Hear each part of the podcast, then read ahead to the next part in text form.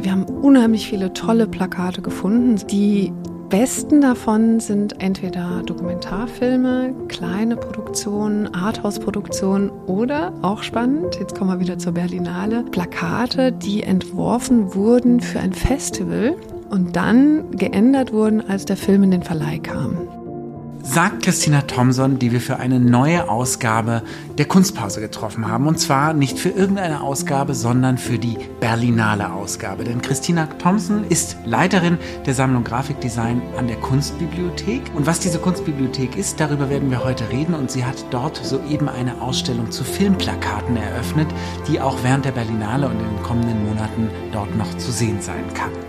Die Sammlung umfasst Plakatkunst, Werbegrafik, visuelle Kommunikation und grafische Gestaltung mit insgesamt mehr als 400.000 Objekten. Ist das richtig? Korrekt. Wunderbar. Dann werden wir zumindest über einige dieser Objekte heute sprechen können, nämlich über die vielen Filmplakate, die wir dort gerade sehen. Aber wie immer starten wir mit einem Werk aus der Sammlung der Nationalgalerie. Herzlich willkommen in der Kunstpause auch von meiner Seite. Wir starten heute auch mit einer Art Plakat, könnte man sagen. Und zwar ist es ein Werk von der Künstlerin Barbara Kruger. Das Werk hat die äh, Sammlung der Nationalgalerie tatsächlich letztes Jahr bereichert, denn es wurde von den Freunden der Nationalgalerie letztes Jahr angekauft aus einem Nachlass von Marianne Schmidt, so heißt die Dame, und dieses Werk ist 1994 bzw. 2016 entstanden und hat wie so oft keinen Titel bei Barbara Kruger. Und es handelt sich auch um eine Art Großplakat. Deswegen passt es heute wirklich vortrefflich aus meiner Sicht. Und ich muss kurz vorlesen, was draufsteht. Denn dieses Werk besteht eigentlich aus Schrift, eigentlich nur aus Schrift. Aber man liest Folgendes. Meine Leute sind besser als ihre Leute. Wir sind mächtiger, intelligenter, schöner, moralischer, kultivierter und sauberer. Wir sind gut und ihr seid böse. Gott ist auf unserer Seite. Unsere Scheiße stinkt nicht und wir haben alles erfunden. Das Werk ist wirklich riesengroß. Zwei Meter 50 mal drei Meter und ich kann von mir aus sagen, ich hätte es gerne als Plakat. Barbara Kruger ist amerikanische Künstlerin, Jahrgang 45. Und viele kennen sie vielleicht, weil sie hatte ja 2022 eine große Ausstellung in der neuen Nationalgalerie, wo sie den kompletten Fußboden der oberen Halle gestaltet hat. Und wir kennen sie aufgrund ihrer Textkunst und die vorherrschenden Farben sind schwarz, rot und weiß. Große Themen ihres Werks sind Medienkritik, Manipulation, Konsumkritik. Und jetzt komme ich zu dir, Christina. Was fasziniert dich an dem Werk von Barbara Kruger? Ihr habt mich ja schon gleich richtig vorgestellt. Ich bin die Frau für die Plakatkunst bei den staatlichen Museen, bei der Sammlung Grafikdesign, für die grafischen Werke und die Plakate zuständig. Es ist natürlich völlig naheliegend, dass äh, jemand, der sich für Plakate interessiert und eine Sammlung Grafikdesign verwaltet, Barbara Kruger auswählt. Ähm, es sind aber auch ganz viele private und persönliche Momente. Ich habe durch eure tolle Liste geschaut, da ein bisschen rumgescrollt, was alles an tollen Erwerbungen in den letzten Jahren durch die Freunde der Nationalgalerie ermöglicht wurde. Und da begegnen mir, ich bin ja schon sehr lange ähm, auch für die Nationalgalerie tätig gewesen, ganz viele alte Bekannte. Es hätte also auch andere Kandidaten gegeben unter den Erwerbungen. Ich denke da zum Beispiel an äh, Belling, wo wir ähm, im Kontext der Ausstellung auch eine Erwerbung über die Freunde getätigt haben. Aber was mich immer auch im täglichen Leben ganz besonders anspringt, sind Buchstaben. Ich liebe Buchstaben. Ich liebe typografisches und ich kann auch nicht wegschauen, wenn mir Buchstaben was erzählen wollen. Also da sind wir ja schon ganz äh, weit tief im Thema, was auch Barbara Kruger ausmacht, dass sie nämlich eine direkte Ansprache vornimmt. Ähm, die Buchstaben in diesem Werk, das ja tatsächlich, wenn man es online sieht zum Beispiel oder abgedruckt, wie ein Plakat aussieht, haben eine direkte Botschaft und wollen gelesen werden. Und man kommt einfach nicht drum rum. Es war also wirklich eine ganz offensichtliche Wahl. Aber es hatte auch diese, diesen privaten Bezug, dass man im Jahr 2022 ja nicht nur in der Nationalgalerie oben ganz wunderbar auf dem Fußboden bei der Ausstellung Bitte lachen, please cry Barbara Kruger erleben konnte, wie sie den Raum bespielt, sondern ich war auch äh, im selben Jahr in New York und habe dort die große Installation im MoMA sehen können von Barbara Kruger. Das hat mich auch wahnsinnig beeindruckt. Und diese New York-Berlin-Schiene, die wurde auch gleich angetriggert, als ich das Werk dann in eurer Liste sah. Im gleichen Jahr gab es auch noch einen Beitrag von ihr auf der Venedig-Biennale. Richtig, genau. Auch das, das wäre ein komplett eben, umschließender Raum. Ähm, das nur als kurzer Einschub. Richtig, also 2022 war absolut das Kruger-Jahr. Äh, es kommt auch noch dazu, dass ich im selben Jahr Werke gesehen habe, die ganz ähnliche Dinge für mich getan haben. Also ich war zum Beispiel im Stedelijk und habe dort ganz zufällig in der ständigen Sammlung ein Bruce Nauman Gemälde gesehen, das auch nur aus schwarzen Buchstaben auf weißem Grund bestand und da stand Pay attention, Motherfucker. Und das war genau die Botschaft, im Grunde auf ein, drei Worte gebracht, was ein Plakat tut, aber umgesetzt in Kunst. Und diesen Dialog, den hat ja auch Barbara Kruger ganz wunderbar drauf. Ganz ähnlich auch im selben Jahr war in München eine Paula Scheer-Ausstellung zu sehen, die läuft auch immer noch. Ähm, Type is Image heißt die, wo ebenfalls ein ganzer Raum bespielt wird. Paula Scheer und wie sie mit Text umgeht im Raum an Objekten ist auch ein großes Idol von mir. Und dann muss man natürlich auch ganz nicht zu weit gucken, wenn man sich die Baustelle um den Neubau der Nationalgalerie anschaut, wo wir ja auch gerade ein großes mit Buchstaben Lettering agierendes Projekt angebracht haben, nämlich von Ariane Spanier, das Borders Projekt, in dem wir ja mit mehreren Sammlungen involviert waren das auf jeden Fall ein Blick wert ist, wer da vielleicht bisher noch nicht so genau hingeschaut hat. Ein Projekt, wo verschiedene Plakate mit auch sehr eindrucksvollen Sätzen und auch Claims ähm, alles, was Grenze ist, thematisieren und ähm, natürlich damit auch diese Grenzposition, an der sich das Kulturforum befindet, Grenze zwischen Baustelle und Nichtbaustelle, Grenze zwischen Kunst und Nicht-Kunstraum, all diese Grenzen werden da thematisiert, aber natürlich auch die nationalen Grenzen, die die Kunst überwinden kann. Also ein, eine dringende Leseempfehlung an dieser Stelle für alle Passantinnen, ähm, nochmal aufmerksamer am Kulturforum vorbeizugehen. Ich würde ganz gerne direkt nochmal auf diese Arbeit von Barbara Kruger eingehen, weil was ich so irre finde in dem Text, den Charlotte gerade vorgetragen hat, der macht ja ganz schnell eine Hierarchie auf. Und gleichzeitig ist das Schriftbild eines, was ich zunächst mal als absolut unhierarchisch beschreiben würde. Aber dazu kannst du vielleicht mehr sagen. Ich finde dieses Plakat oder dieses Kunstwerk in dem Fall kommt so auf Katzenfüßchen daher. Man erschrickt erst im Laufe des Textes. Mhm. Also erst bei der Lektüre dieses Plakats, dieses Werks hält man inne und ja, ist doch erschrocken, oder? Das hast du wunderbar gesagt, auf Katzenfüßchen kommt es daher. Es schreit zwar, aber es tut erstmal so ein bisschen brav. Und was ich auch wahnsinnig spannend fand, ist, dass es ja nur zwei Farben. Und du hast eben richtig gesagt, dass äh, das Markenzeichen von Barbara Kruger ja ist, dass sie immer drei Farben benutzt, nämlich schwarz, rot und weiß.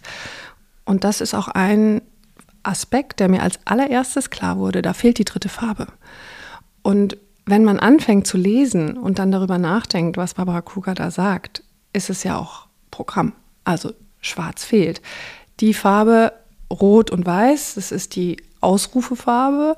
Das äh, ist die Farbe, die sagt, hier, du sollst aufmerksam sein. Ähm, aber die schwarze Farbe, die ist ausgeklammert und das ist ja genau das, was der Text macht. Mhm. Und als mir das dann so klar wurde im Lesen, fand ich das plötzlich einfach nur in dieser Einfachheit super genial, weil es geht ja um viele Gedanken der Überheblichkeit, der White Supremacy darin auch. Also wenn jemand sagt, meine Leute sind besser, ist ja auch das, was Kruger so gut kann. Sie benutzt ja immer diese Shifters, diese Personalpronomen, wo ganz schnell der Text bei dir landet oder du auf jemand anders projizierst, ne? das Ich und das Du. Und, ähm, und auch wenn sie sagt, besser als ihre Leute. Was meint sie denn damit? Spricht sie jemand an? Ist es ein deutsches Sie oder ist es das andere, das Othering? Ist es immer das, was sie aufmacht? Hier ist auf jeden Fall eine gesellschaftliche Kluft und sie macht es eben ganz still und vorsichtig, aber mit totaler Wucht gleichzeitig. Ganz interessant fand ich auch die, also nochmal die Buchstaben. Du hast ja davon geredet, dass die, die Schrift eine Rolle spielt. Das ist die Futura, die, diese Bold, die sie immer benutzt. Das ist ja ihr Markenzeichen auch. Für mich auch alles super spannend, weil sie ja auch den Hintergrund hat, dass sie aus der äh, Werbebranche kommt, also aus dem Magazin. Sie hat ja ganz zu Anfang für äh, Mademoiselle gearbeitet, für Condé Nast und hat viel mit äh, Fotokombinationen mit Schriften äh, zusammengestellt und war dafür berühmt, dass sie Sachen total auf den Punkt bringen konnte. Und das macht sie ja auch mit ihrer Kunst immer noch. Da hat ein anderer Podcast-Gast, den wir hatten, Christoph Arment, eine nette Geschichte erzählt. Die hatten äh, Barbara Kruger mal beim Zeitmagazin eingeladen, ein Cover zu gestalten. Ja. Und da kam dann einfach der Entwurf. Ja. Und zwar eine Woche später, weil sie sozusagen so Magazinarbeit gewohnt war und sowas on point. Und Christoph hat beschrieben, wie sie normalerweise mit den Künstlerinnen mhm. lange Prozesse haben. Ein zitiertes Beispiel war Anne Imhoff, wo man irgendwie ja. zwei Jahre im Vorfeld und so weiter geplant hat. Und Barbara Kruger hat einfach geliefert. So. Ist das vielleicht das, was dich an der Plakatkunst, um da jetzt vielleicht zu deiner aktuellen Ausstellung rüberzuleiten, auch reizt an diesem Medium? Also, dass es eigentlich wirklich was ist, was total to the point formuliert sein muss. Kannst du uns da vielleicht mal mit deiner Erfahrung, die du Plakate unterschiedlichster ähm, Welten sozusagen schon unter die Lupe genommen hast, jetzt mhm. gar nicht nur im Film, sondern auch Werbeplakate, Reklame, wie es so schön heißt. Wie, wie, wie kann dieses to the point formulieren? Was spielt da alles mit rein? Was muss sitzen bei einem guten Plakat? Kannst du das versuchen runterzubringen? Du hast ein super schönes Wort gerade benutzt, das liebe ich auch, Reklame. Und ähm, ich finde, wenn man überlegt, woher das kommt, reklamieren, ne? dass man ja auch das Reklamieren, das, das deutlich ausrufen, das Exklamieren, das steckt ja alles auch da drin. Und ich komme ja aus der normalen Kunstgeschichte in Anführungszeichen. Ich habe mich viel mit Gemälden und Skulpturen auch befasst, viele Jahre und bin dann eben in diese angewandte Schiene gekommen. Und was daran so spannend ist, ist, dass es immer um einen Kommunikationsfaktor geht. Es sind ja gestaltete Objekte, Grafiken, die aber gleichzeitig mit dir sprechen müssen, weil sie einen Auftrag haben dazu. Die Kunst muss das nicht. Die kann in sich selbst existieren. Aber die grafische Kunst im Auftragsbereich, die hat immer diesen Auftrag im Hintergrund. Und Kommunikation ist da der Schlüssel. Wie man was kommuniziert und wie viel Kunst dabei eine Rolle spielen darf, das ist natürlich äh, da wird es richtig spannend, finde ich. Vielleicht noch so ein Stichwort, was mir gerade noch so eingefallen ist beim Thema oder das, das, beschäftigt mich sowieso, wenn man über Plakate nachdenkt und auch darüber, ob jedes Plakat, jede Werbung auch künstlerisch sein kann oder Kunst sein kann, drängt sich mir manchmal so ein bisschen so dieser Gedanke auf, das ist vielleicht so eine Sonderrolle bei Plakatkunst wie ähm, so Designobjekte, weil es ist ja oft auch nicht so, also vielleicht täuscht mich meine Wahrnehmung, aber ähm, ich habe manchmal das Gefühl, dass es sich manchmal auch so seinen Platz in der Kunstwelt erkämpfen muss, ein Plakat. Weil viele sagen, naja, es ist doch irgendwie Gebrauchskunst, das ist doch, bewirbt doch eigentlich hier irgendwie Palmzigaretten oder das ist eine Werbung ähm, für Opel oder das ist irgendwie jetzt keine klassische Kunst im gesellschaftlich allgemein verstandenen Sinne, was ich persönlich nicht finde. Aber ich habe manchmal das Gefühl, die Plakatkunst muss sich manchmal so ihren Platz hart erkämpfen. Ist das so? Ja, auf jeden Fall. Es gibt ja immer Überheblichkeiten und Hierarchien innerhalb der Kunst und der Wahrnehmung. Aber wollen wir jetzt mal Andy Warhol zu der Sache befragen? Ja. ich glaube, dass ähm, man diese Diskurse ja auch schon oft geführt hat, schon lange führt und dass es immer wieder eine Erkenntnis ist, immer wenn auch gesellschaftliche Veränderungen eintreten, dass die Sphären von Kunst und Alltag sich immer wieder vermischen und auch von dem, was hohe Kunst ist, in Anführungszeichen, und was Konsumkunst ist, wo Menschen auch Design im Alltag verwenden, was alles Gestaltung und Kunst einbinden kann. Ich glaube, dass die Erkenntnis auch eine wäre, die Barbara Kruger teilen würde, die ja selbst auch ganz viel mit Multiplen zum Beispiel gearbeitet hat, dass eine Vervielfältigung nicht unbedingt eine Verwässerung der eigentlichen künstlerischen Leistung sein muss. Andersrum ist es aber so, dass auch, um es mal brutal zu sagen, schlechte Gestaltung nicht dadurch besser wird, dass sie multiple produziert wird. Also dass man tausendfach ähm, eine weiß ich nicht, schlechte Plastiktüte, also billig gestaltet, ähm, druckt, heißt nicht, dass sie zu Kunst wird. Wobei ein Futrunk. Du hast gerade schon gesagt, ein, ein Plakat ist zunächst mal Kommunikation und dann Postgestaltung. Also dieser gestalterische Prozess ist meistens etwas nachgelagert. Jetzt ist es bei den Filmplakaten, die ihr gerade ausstellt, natürlich ganz klar so, dass das Briefing der Film selbst ist. Also die Plakatkünstler haben eigentlich sehr, sehr viel was sie an die Hand bekommen, womit sie arbeiten können.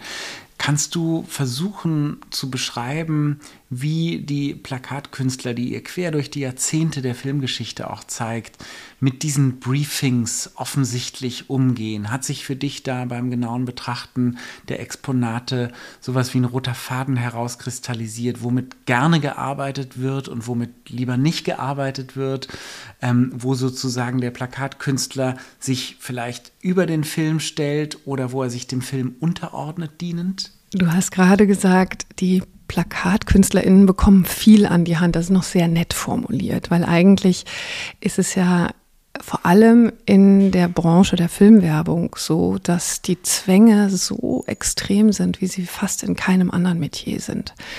Also äh, als ich angefangen habe, diese Ausstellung über Filmplakate zusammenzustellen, da haben mich auch viele gefragt, warum willst du ausgerechnet Filmplakate? Das ist doch irgendwo, da passiert doch überhaupt nichts mehr mit guter Gestaltung. Da ist doch alles nur noch Stereotyp, Formel, Vorgaben, Zwänge, Daumenschrauben. Und so beschreiben es auch ganz viele GrafikerInnen, die in dem Bereich arbeiten. Es ist also wirklich kein leichtes Feld.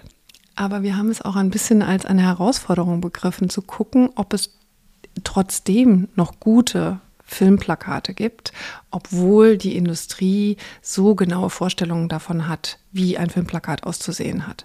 Es ist ja auch so, wenn man sich jetzt, das sind auch alles Sachen, die ich innerhalb äh, der Vorbereitung dieser Ausstellung gelernt habe, wenn man sich ähm, die Industrie mal vor nimmt, lernt man ganz schnell, dass ein Filmplakat in einem Land ja äh, nicht dasselbe ist wie in einem anderen Land und dass seit 120 Jahren, seit es Filmplakate gibt, es schon immer so war, dass unterschiedliche Zielgruppen auch unterschiedlich bedient werden mit unterschiedlichen Bildern und dass man ganz verschiedene Vorstellungen davon haben kann, was man dem potenziellen Publikum auch zumuten kann an grafischer Ab Abstraktion, an äh, Bildfindungen, ähm, an, naja, auch vielleicht äh, ungewöhnlichen Motiven. Und das ist das, was am allermeisten Spaß macht, ist nämlich genau die Plakate zu finden, die ein bisschen ausbrechen aus diesen Regeln. Und meistens ist auch das dann ein Plakat, das wir als gute Gestaltung, interessante Gestaltung, ähm, super Design definieren äh, und in die Sammlung aufnehmen im besten Fall. Das mit den nationalen Unterschieden ist natürlich bei Buchcovern ganz genauso. Du kannst in der Bibliothek von Marbach äh, drei äh, Meter Kästner-Cover aus der ganzen Welt finden und die sehen alle wirklich sehr, sehr unterschiedlich aus und bedienen dann fast wieder Stereotype ihrer Emittentenländer sozusagen. Mhm, mhm, Vielleicht werden wir mal konkret und du kannst ähm, so ein Beispiel des Ausbrechens, wie du es gerade formuliert hast, ähm, versuchen anhand anhand eines deiner Lieblingsplakate aus der Ausstellung dingfest zu machen. Oh, du meinst eins von meinen 300 Lieblingsplakaten, die wir ausgestellt haben. ähm, also ich würde vielleicht zwei Sachen mal rausgreifen. Das eine ist die Idee der Ländergestaltung. Das haben wir an einer Stelle in der Ausstellung einmal rausgegriffen, indem wir zu Planet der Affen, ein Film von 1968, eine US-Produktion, kennt ja sicher jeder, Planet of the Apes, ähm, einen Sammler ausfindig gemacht haben, der 60 Erstaufführungsplakate hat zu diesem Film. Und wenn man die alle nebeneinander sieht, die sind aus 40 verschiedenen Ländern, merkt man ganz schnell, was das bedeutet, äh, wenn man das Zielpublikum mit eindenkt. Also das ist diese extreme Diversifizierung, dass in Polen beispielsweise, die ja in den 60er Jahren eine wunderbare, auch sehr grafisch anspruchsvolle Plakatschule hatten, sieht man dann nur einen großen schwarzen Kreis, aus dem dieses Affengesicht so ganz abstrakt raustritt auf lila Grund. Und das japanische Plakat wiederum sieht aus wie USA 90er Jahre mit äh, viel Action drauf und äh, Fotografie, die einmontiert ist. Also ganz große und deutliche Unterschiede. Ich muss natürlich jetzt auf mein allerliebstes Lieblingsplakat zu sprechen kommen. Das ist das große Metropolis-Plakat von Boris Belinsky. Das ist für mich eines der besten Filmplakate, das man sich vorstellen kann, weil es genau das tut, was ein gutes Filmplakat machen muss. Es erzählt dir nämlich die Geschichte des Films ohne zu viel zu verraten, ist aber so abstrakt, dass du dabei noch eine ganze Menge selber leisten musst. Das hat ja große rote Lettern, die auf einem Berg von Häusern, so ein Baukastenprinzip übereinander gestapelt bis an das oberste Ende des äh, Plakatrandes. Und darauf tanzen diese roten Buchstaben so hoch und runter, dass man eigentlich gleich versteht, da geht es um Aufstieg und Abstieg und es geht auch um Entfremdung, nämlich kein Mensch zu sehen auf diesem Plakat. Und ähm, ich finde diese Formfindung, diese Bildfindung super intelligent, weil sie dir ganz viel mitgibt, auch an Stimmung von dem Film, ohne dass sie das abbildet. Und das ist eine ungewöhnliche Lösung, selbst in den 20er Jahren. Der Film Metropolis ist ja von Fritz Lang, deutsche Produktion, 1927. Und ist im deutschen Filmplakat zum Beispiel auch beworben mit dem klassischen Kopf, die Maria, die Hauptfigur, und äh, geht auch in eine ganz traditionelle Richtung. Und man zeigt so den Hauptcharakter und äh, etwas von der Geschichte. Und Boris Belinsky macht mit dem ganz großen Plakat von Metropolis was ganz anderes. Faszinierend, wie er das hinkriegt. Ganz abstrakt auch. Ich liebe architektonische Motive, das ist auch ein Grund. Ähm, aber das bricht eben auch aus aus einer Tradition der Gestaltung und macht damit ganz viel und setzt auch neue Standards, denke ich. Nochmal zum Thema Ausbrechen. Ich hatte, ähm, das war letztes, vorletztes Jahr, gab es diese Ausstellung von Nosferatu in der Sammlung Schaff Gerstenberg. Und da wurde der Plakatkünstler Albin Grau vorgestellt, der für Nosferatu ganz viele Filmplakate, aber auch im Grunde das ganze Filmmarketing für diesen Film gestaltet hat und als eigentlich so der Wegbereiter für Filmmarketing gilt. Der zum Beispiel für jeden Berliner Bezirk unterschiedliche Nosferatu-Plakate gestaltet. Und wenn du jetzt vorhin beschrieben hast, das Ausbrechen aus Regelwerk oder ähm, totale Daumenschrauben, da habe ich so gedacht, das ist so die heutige Filmindustrie, die heute ganz klare Vorgaben macht, was darf gezeigt werden, wie viel darf gezeigt werden, was sind so Bildausschnitte, die wir zeigen wollen und dürfen. Aber offenbar gab es die schon auch, diese klaren Regeln auch schon in den 20ern, eigentlich zu Beginn, ähm, wo sich eigentlich erst das Filmmarketing entwickelt hat, so wie ich das jetzt verstehe, wenn du Metropolis als Film erwähnst. Ja, und du hast ähm, eine meiner größten Entdeckungen aus dieser Ausstellung gerade benannt. Das fand ich nämlich wirklich wahnsinnig faszinierend, dass ganz viel von dem, wie man heute über Filmplakate redet, über Filmwerbung redet, schon in den Zehnerjahren eigentlich aktuell ist. Das ist ja die erste Boomzeit der Filme. Und äh, da entsteht der ganze Starkult, da entsteht dieses Konzept, was man heute von Marvel-Filmen kennt, mit den schwebenden Köpfen, also die Floating Heads, über die ja auch sehr viel gelästert wird. Da entstehen ganze Genre. Da haben wir Napoleon und Biopic von 1908, wenn ich mich recht entsinne. Es entsteht aber auch etwas, was ebenfalls so ein Kontinuum ist, nämlich die Diskussion darüber, was Schund ist und was gute Kunst. Also schon in den Zehnerjahren befassen sich ganz viele KritikerInnen mit den Fragen, was hängt denn da eigentlich für ein Schrott auf unseren Straßen rum und nehmt diesen Schund weg. Und es gibt eine Bewegung des Kunstplakats, wo auch deutsche GestalterInnen ganz äh, stark dann zum Einsatz kommen.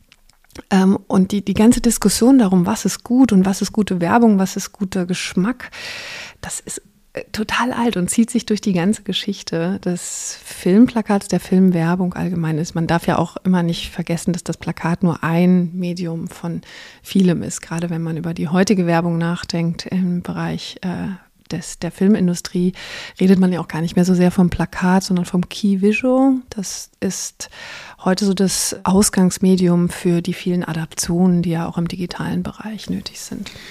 Man muss vielleicht noch ergänzen, dass die Zeit, die du gerade beschrieben hast, also 10er und frühe 20er Jahre, auch einfach eine Zeit ist, wo es zwei Kinos gibt, nämlich den Filmpalast und das Kindtop. Und das sind zwei ganz unterschiedliche sozusagen Abspielstätten. Ins Kindtop gehe ich rein und raus, während ich irgendwie Bier trinke und rauche und da gucke ich mir was kurz an oder dann auch nicht zu Ende. Und manches davon ist auch eher pornografisch und anderes davon ist eine kurze Räuberpistole und ich kann wieder nach Hause gehen. Oder in den nächsten Zug springen. Und das andere ist der Filmpalast, zu dem Premierenveranstaltungen organisiert werden, wo Menschen mit Mänteln und Hüten kommen. Dazu gibt es wunderbare Filmaufnahmen, auch aus Berlin insbesondere. Also ähm, hast du dich mit diesen beiden Kinotypen auch beschäftigt und gibt es da Plakatbeispiele aus eurer Ausstellung? Ja, auch alles super faszinierend, die ganze Geschichte, weil wir damit eigentlich wieder bei der Frage von dir eben sind, nämlich nach dem High and Low. Weil die Filmkunst ursprünglich, die ersten Filme, die rauskommen, werden schon so als billige Volkskunst auch angesehen. Und da, wo Filme laufen, auf Jahrmärkten, in Buden und Kaffeehäusern, wie du es beschrieben hast, äh, äh haben keinen besonders guten Ruf. Und aber bereits in den Zehnerjahren fängt das ja an mit den Kinobauten überall und das geht alles so Hand in Hand. Die Bauten kommen, die Investoren kommen, die Filme werden länger, es werden mehr Rollen. Man kann auch auf längeren Filmen kann man mehr erzählen, man kann inhaltlich auch anspruchsvoller werden, spricht ein anderes Publikum an, dann kommen die Ladies and Gentlemen, dann kommt das feine Outfit und das ist auch alles eine Frage des Marketings. Du musst dem Volk quasi erstmal erzählen, dass diese neue Form der Kunst auch für das Bildungsbürgertum geeignet ist. Und gleichzeitig, kaum hat sich das Ganze etabliert, fällt Europa in die Klauen des Krieges und überall kommt Propaganda, Zwist, Konkurs, äh, wirtschaftliche Probleme kommen alle zusammen und der Film und das Kino hängt so mittendrin. Super interessante Geschichten. Welche Bedeutung räumst du dem Filmplakat in unserer Gegenwart zu? Ist das für dich auch gerade nach der Erkenntnis, die du jetzt durch die Ausstellung gemacht hast, die sich ja primär mit vorvergangenen Jahrzehnten beschäftigt, ist das für dich ein Genre, das eher der Vergangenheit angehört in Zeiten von Instagram und Co? Oder glaubst du, gute Plakatkunst stirbt nie aus und wir brauchen, wir sage ich jetzt, das Kino, ähm, Plakate noch immer, um einfach auf, auf dem Trottoir die Leute ins Kino zu holen? Also die Frage, da kann ich jetzt sehr lange drüber reden, ist wunderbar und spannend. Ich muss dir ganz kurz widersprechen. Es war nämlich genau das Ziel der Ausstellung, dass man bis heute, also bis 2023, das Filmplakat unter die Lupe nimmt. Und es war auch es ein ganz gibt wunderbare Exponate aus der absoluten Gegenwart. Ich habe trotzdem im, also ich habe die Ausstellung auch gesehen Ja, und habe ja. trotzdem das Gefühl, dass bei mir, vielleicht war ich auch nur von denen so verzaubert, die anderen Jahrzehnte eine größere Rolle gespielt haben als das letzte. Ja, vermutlich liegt es auch an den etwas schlappen 90ern, die man äh, so als so einen kleinen Abfall in der Chronologie äh, empfindet, wahrscheinlich beim Ausstellungsbesuch. Die auch ihrer Zeit das Zeitalter des Aufkommens von Videotheken waren, was ja mit dem Kino ganz viel gemacht hat. Ja, also ja. muss man auch dazu sagen. Ja. Aber, jetzt kommt das Aber, also gerade die letzten zwei Jahrzehnte, die haben wir uns ganz genau angeguckt und ähm, das war im Grunde auch eine der zentralen Fragen in der Ausstellung, weil das ist ja eine Sammlungsausstellung. Das muss ich jetzt, sorry, jetzt muss ich einmal groß ausholen. Es sind 300 Filmplakate aus der Kunstbibliothek, die wir wiederum ausgewählt haben aus ungefähr 5000. Wir haben so eine Inventur betrieben, bevor wir losgelegt haben und haben gemerkt, es gibt äh, so um die 5000. Und diese 300 verteilen sich auf zwölf Jahrzehnte. Das fängt also an mit 1905, das ist das früheste, was ich gefunden habe, und geht bis in die 23er Jahre. Und wir haben eine relativ starke Sammlung in den 60er, 70er Jahren, was ja auch so eine Zeit war, wo die deutsche Filmplakatgestaltung mit Kirchner und Atlas wahnsinnig spannend und avantgarde wurde. Und dann flaut es ab, was an den eben genannten Faktoren auch liegt. Aber die Frage war für uns, lohnt es sich denn jetzt noch? Machen wir da weiter oder sagen wir, das ist ein Teil, eine Sammlung, die war interessant, die ist jetzt aber auch abgeschlossen und die pflegen wir nicht weiter, wir konzentrieren uns auf was anderes. Das sind ja auch Fragen, die man sich für öffentliche Museen immer stellen muss. Ne? Also welche Art des Sammelns betreibt man und was pflegt man weiter? Und wir sind dann am Ende zum Schluss gekommen, dass es definitiv noch gute Gestaltung gibt bei Filmplakaten, aber dass je kommerzieller, je größer und je mehr im Bereich Blockbuster die Filme liegen, desto seltener werden anspruchsvolle Gestaltungen. Wir haben unheimlich viele tolle Plakate gefunden, sind ja auch ähm, in der letzten Sektion ähm, viele präsentiert aus den letzten zehn Jahren, auch internationale. Die besten davon sind aber entweder Dokumentarfilme, kleine Produktionen, Arthouse-Produktionen oder, auch spannend, jetzt kommen wir wieder zur Berlinale, Plakate, die entworfen wurden für ein Festival und dann geändert wurden, als der Film in den Verleih kam. Also das heißt, das sind Plakate, die man eigentlich so nicht kennt, weil wenn man die Filme kennt, hat man ein anderes Plakat dazu gesehen. Und das ist ganz spannend. Diese Plakate für Festivals entstehen ja oft unter massivem Zeitdruck.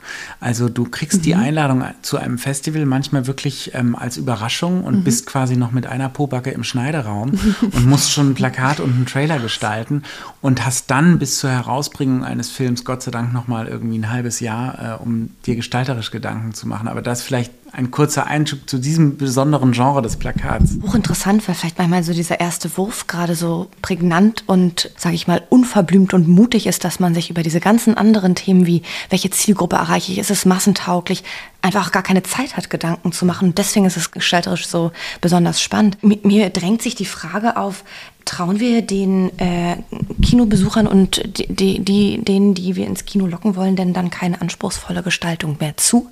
Sagen wir, sobald es irgendwie Blockbuster massentauglich sein muss, muss es so runtergebrochen, einfach auf den Punkt gebracht werden, dass wir eigentlich gestalterisch da jetzt immer die sichere Schiene laufen, wo wir nichts falsch machen können. Einfach auch, sage ich mal, ähm, bei dem Werbeplakat landen, an das sich keiner mehr erinnern wird. Ich glaube, Mut ist ein unheimlich gutes Stichwort. Allerdings muss man sich natürlich auch davor hüten, allzu hierarchisch wieder die Sache zu betrachten und zu sagen, naja, nur weil es jetzt digital gestaltet ist, ist es nicht unbedingt ein schlechteres Plakat. Also wir versuchen. Barbie. Richtig. Also ich finde Barbie super Beispiel. Traut sich was, geht auf den einen Buchstaben, ist das prägnanteste, kürzeste und effizienteste Logo, Filmtitel, Marketing, was ich mir hätte niemals ausdenken können, aber was, was man je gesehen hat. Also es ist besser als Ghostbusters, Jurassic Park und der Pate zusammen. Es ist einfach nur das B, die Farbe, die Typografie. Es ist ähm, schlau, ob man es liebt oder nicht, aber es ist wahnsinnig klug gemacht. Äh, ich glaube, je mehr Geld im Spiel ist, desto weniger Mut ist im Spiel. Es gibt Ausnahmen und auf der Suche nach denen waren wir sehr viel in den letzten zwei, drei Jahren. Ich finde zum Beispiel das relativ grafisch ausgerichtete Plakat von Everything Everywhere All at Once mhm. unheimlich mutig. Ich finde es aber auch wahnsinnig kräftig. Ähm, und es ist eines dieser Plakate, was man heute ja viel hat, dass man eine Vereinheitlichung findet, also das Gegenteil von der Diversifizierung, dass man in jedem Land dasselbe Motiv einsetzt und das kann man auch mit, das ist ein Prinzip, was kennt man von äh, Der Weiße Hai oder ähm, James Bond-Filmen, beispielsweise Ben Hur, gibt es ja einige berühmte Beispiele aus der Vergangenheit. Aber heute ist es ja auch oft so, dass gerade Hollywood-Produktionen das eine Motiv wählen und das dann international auch verbreiten. Und bei Everything Everywhere All at Once ist es ähnlich, aber eben in einer viel prägnanteren Farbigkeit und Grafik umgesetzt. Das äh, hat mir sehr gut gefallen. Aber es können auch fotografische Motive sein, die einfach wahnsinnig frech sind. Ich weiß nicht, ob ihr euch an das eine Plakat zu Triangle of Sadness erinnert, wo sie einfach, ich meine, sie kotzt ja kein Gold im Film. Wir wissen ja, dass sie gerade einen kostbaren Fisch verzehrt hat. Aber diese Bildfindung ist auch sehr klug und ziemlich mutig. Wenn wir schon über aktuelle Filme sprechen, dann können wir auch über einen Film sprechen, der auf den äh, Filmfestspielen von Venedig zum ersten Mal Premiere hatte. Poor Things von Yorgos Lantimos, einem ganz tollen Athos-Regisseur aus Griechenland. Ein Film, über den es viel zu sagen gibt und ein Plakat, über das es vielleicht noch mehr zu sagen gibt, das auch schon diese leicht Hieronymus Bosch-artige Welt, in die einen dieser Film auch reinzieht, ähm, mit vermittelt. Wer ist der Urheber dieses Plakats und warum gehört es dringend in die Sammlung der Kunst Kunstbibliothek? Das ist eine großartige Frage, weil äh, du damit auf einen meiner liebsten Gestalter abzielst. Das ist ein griechischer Grafikdesigner namens Vasilis Mamatakis, der mit Lantimos schon mehrere Filme zusammen ähm, bearbeitet hat.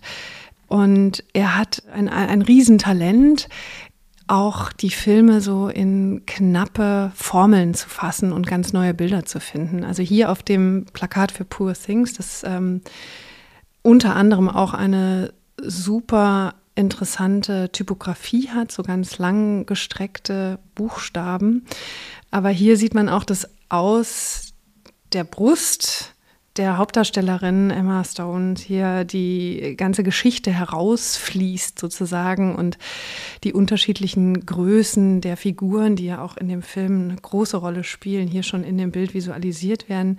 Man muss dazu vielleicht ganz kurz erläutern, der Plot sieht vor, dass äh, diese Frau als junges Mädchen Selbstmord begehen wollte und auch erfolgreich begangen hat und dann nach ihrem Sturz in die Themse ihrem Körper, der überlebt, nochmal ein neues Kinderhirn eingesetzt wird. Und dieses Kinderhirn reift dann quasi erneut in ihrem weiblichen Körper, der auf der Höhe der Schönheit einer jungen Frau, eben Emma Stone ist, ähm, reift dieses Hirn nochmal an. Und man sieht eigentlich dieser Figur zu, wie sie erst nach und nach zur Sprache kommt, zur Vernunft kommt, wobei diese Vernunft vielleicht eine ist, die nicht so moralisch überfrachtet ist, wie das unser Zusammenleben bislang erfordert.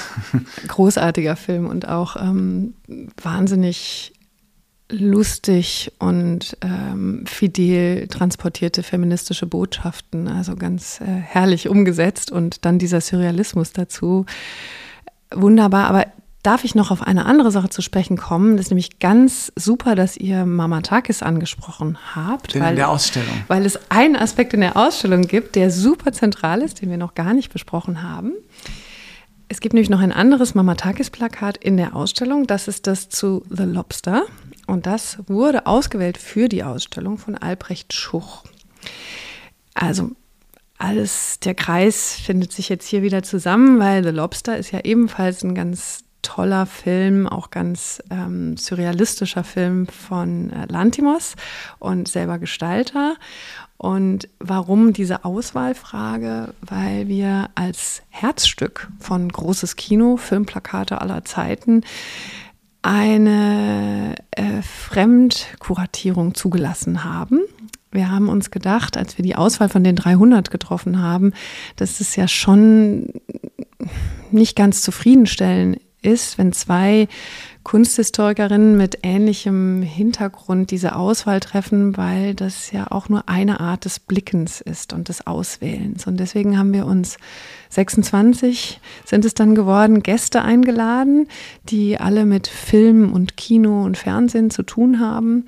Und die haben jeweils ein Plakat aus der Sammlung ausgewählt. Und das wird in der Ausstellung präsentiert mit O-Tönen. Also das heißt, diese Gäste, sei es jetzt Albrecht Schuch, sei es Maria Trissenbeek, Direktorin der Berlinale, sei es Ulrike Ottinger etc., die Erläuterungen zu den Beweggründen der Auswahl, die kann man dann als äh, O-Ton im Audioguide hören. Und äh, das, wenn man das sich anhören will, bringt man am besten ein bisschen Zeit mit für die Ausstellung, aber das macht auch großen Spaß, weil es wirklich ganz unterschiedliche Herangehensweisen sind, auch an die, die Betrachtung von Filmplakaten. Ne? Ob es jetzt das Persönliche ist, das ist ja das, was an dieser Ausstellung auch so spannend war, dass jeder und jede Besucherin äh, ganz eigene Filmerfahrungen mitbringt und ähm, dieses Affekt betrachten stark ist in der Ausstellung. Ja, und das vermittelt natürlich auch sehr schön diesen, diesen Aspekt der Cinephilie im besten Sinne, dass äh, für die werden letzten Endes auch Plakate gemacht. Also Plakate verführen uns ins Kino zu gehen, man kann sie aber auch nachher besitzen. Das ist ja auch das Tolle an diesem Gebrauchs letzten Endes grafischen Gegenstand des Plakats. Wir waren vorhin bei High and Low. Das ist eben nicht die Kunst, die im Rahmen äh, sozusagen nur ins Museum gehört, sondern das ist was, was ich mir zu Hause aufhängen kann für ein paar Cent oder Mark äh, oder Euros in der Zwischenzeit. Das ähm, ist ein Sammlerstück im allerdemokratischsten Sinne. Hast du eins aus dem, ich habe nämlich eins, was ich gerne hätte. Ich habe schon recherchiert. Das ist ein. Oh, ähm, oh, das, da bin ich gespannt. Das ist von Jean Cocteau zu dem Film Das Testament des Orpheus. Ich muss zugeben, den Film habe ich nicht gesehen, aber das Plakat ist unheimlich schön. Und ich habe nur über den Film gelesen und das ist irgendwie so ein ähm, Rundumschlag von Jean Cocteau, denn er hat äh, den Film selbst gedreht, aber auch die Hauptrolle gespielt und das Filmplakat gestaltet, also so Gesamtkunstwerk. Das finde ich einfach unglaublich schön. Da habe ich gedacht, mhm. das würde ich gerne haben.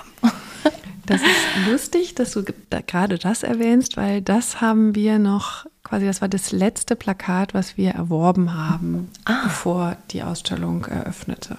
Ah, ist ganz frisch in dieser das Sammlung. haben wir ganz frisch ah, noch aufgenommen. Okay, ja. dann habe ich noch eine Chance, es zu finden.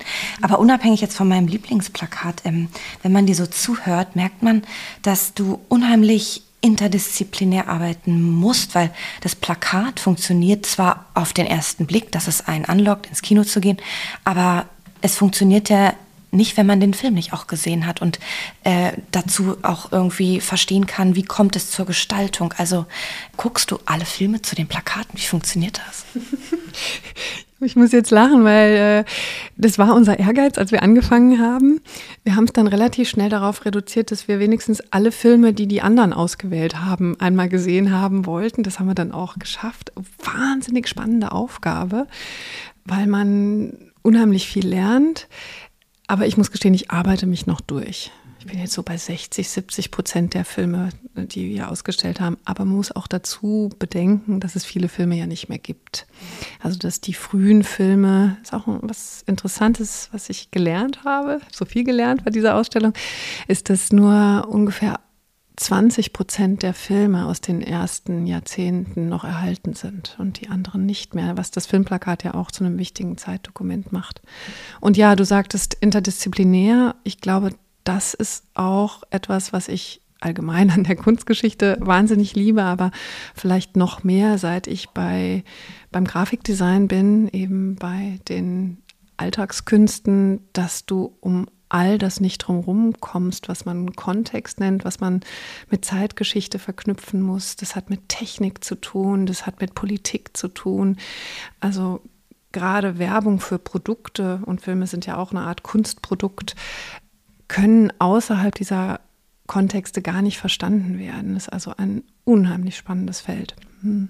Ein spannendes Feld und gleichzeitig auch ein Ort, der uns allen zugänglich ist, nämlich die Kunstbibliothek. Vielleicht können wir gegen Ende unseres Gesprächs noch ein bisschen darüber ähm, sprechen, wie wir sie alle nutzen können, wie wir dort äh, durch die Kunstgeschichte und die Gebrauchsgrafikgeschichte spazieren können. Denn es ist wirklich möglich, auch abseits von euren tollen Ausstellungen ähm, einzelne Objekte sich vorlegen zu lassen. Es ist immer, wie ich sage, das Museum, in dem man selber zum Kurator wird, theoretisch, oder die Sammlung. Man braucht natürlich irgendwie ein, ein veritables Anliegen. Ähm, aber vielleicht kannst du uns ein bisschen erzählen, wie wir mit unseren eigenen Forschungsthemen, ähm, Leidenschaften, Themen, die wir in unseren Köpfen haben, eure Sammlung nutzen können. Die Kunstbibliothek hat total viel zu bieten, weil sie ja auf zwei Ebenen funktioniert. Sie ist ja zum einen die Bibliothek, von der sicher viele, die irgendwo mit Kunst zu tun haben, schon mal gehört haben, weil wir auch ach, beispielsweise ähm, also über eine Million Bände haben. Darunter sind auch wahnsinnig viele Zeitschriften aus allen möglichen kreativen Bereichen, natürlich Kunstbuch jeder Art. Aber zum anderen ist die Kunstbibliothek ein richtiges Museum. Sie hat also all die Sammlungen der angewandten Künste, die auf Papier hauptsächlich festgehalten werden oder wurden in der Vergangenheit. Also die Geschichte der Kunstbibliothek spielt ja da eine große Rolle. Wir sind über 150 Jahre alt und sind aus der Bibliothek der Schule des Kunstgewerbemuseums entstanden. Und da ging es ganz viel um Vorlagen, also um wirklich kreative Menschen, die ähm, einen Ort haben sollten, wo sie Best of also ich sage immer, das analoge Pinterest vorfinden können. Und da kommt die Kunstbibliothek her. Und das kann man heute noch ähm, nachvollziehen. Und all diese historischen Sammlungen sind auch öffentlich zugänglich. Ich nenne sie mal kurz. Das ist neben der Sammlung Grafikdesign, die ja mein Fachbereich ist, auch die Sammlung Modebild, die Sammlung Architektur, die Fotografie und die Buchkunst und Ornamentstiche haben wir auch noch.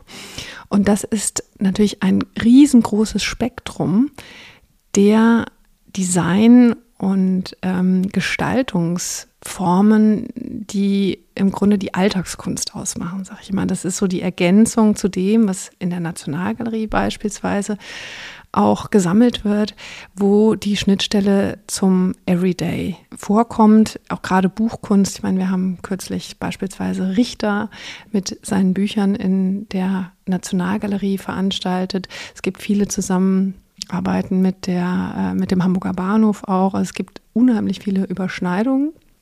Jetzt aber nochmal zu der Frage, wie kann man es nutzen? Die Bibliothek ist sowieso öffentlich und kostenlos, aber alle Objekte aus unseren Sammlungen können im Studiensaal vorgelegt werden. Man muss dann einfach nur Kontakt aufnehmen mit dem jeweiligen äh, Sammlungsleiter oder der Sammlungsleiterin und mit da zusammen ein bisschen recherchieren. Vieles findet man auch schon im Internet. Und diese Werke kann man tatsächlich in, im Studiensaal ähm, studieren, wie der Name sagt. Und es gibt auch noch schöne Formate bei der Kunstbibliothek. Wir haben eine Veranstaltungsreihe seit ähm, drei Jahren, die heißt Nah dran. Einmal im Monat holen wir aus einer dieser Sammlungen einen kleinen Sammlungsbestand und zeigen den der Öffentlichkeit ohne Rahmen, ohne Schutz, also so wie man es im Grunde als Kuratorin selber betrachten kann und ähm, reden mit Experten darüber und kommen so in den Dialog mit BesucherInnen. Das ist auch ein unheimlich faszinierender ähm, Austausch oft. Welches ist dein Lieblingsmuseum? Ich habe einen ganz großen Fable für Museen, die eigentlich nicht als Museen gebaut wurden. Also Privathäuser, Wohnhäuser. Und diese Leidenschaft habe ich in England entdeckt, wo ich auch studiert habe. Es sind so kleine Häuschen wie Kettle's Yard in Cambridge oder Kenwood House in Hampstead Heath. Großartig. Äh, hast du einen Lieblingsort? Zum Beispiel in Berlin, kann aber auch irgendwo anders sein. Ich muss gestehen, im Moment muss ich das sagen, es ist die Bar im Kino International. Es gibt keinen, keinen Ort, wo man gleichzeitig so viel Vorfreude und knisternde, knisterndes Späßchen an dem kommenden Film hat und gleichzeitig so ein tolles, getäfeltes Environment wie an, in dem Kino. Ich liebe es. Lernst du gerade etwas Neues? Ich bin als Kunsthistorikerin ja keine Praktikerin und ich habe mir damals schon beim Studium vorgenommen, ich werde mein Leben lang versuchen, alle Kunsttechniken einmal auszuprobieren. Und da arbeite ich fleißig dran weiter. Ich bin ja schon ein bisschen dran, aber äh, das Letzte, was ich gelernt habe, war, wie Risoprint funktioniert. Also ich habe bei Drucken 3000 einen ganz tollen Workshop gemacht und habe jetzt eine, einen ersten Einblick ins Risodrucken erleben dürfen. Worauf bist du gerade neugierig? Ich glaube, ich bin sehr neugierig darauf, wie wir das schaffen. Also, dass wir es schaffen werden, bezweifle ich nicht, aber wie es dann aussehen wird, dass das Kulturforum ein neuer Ort wird.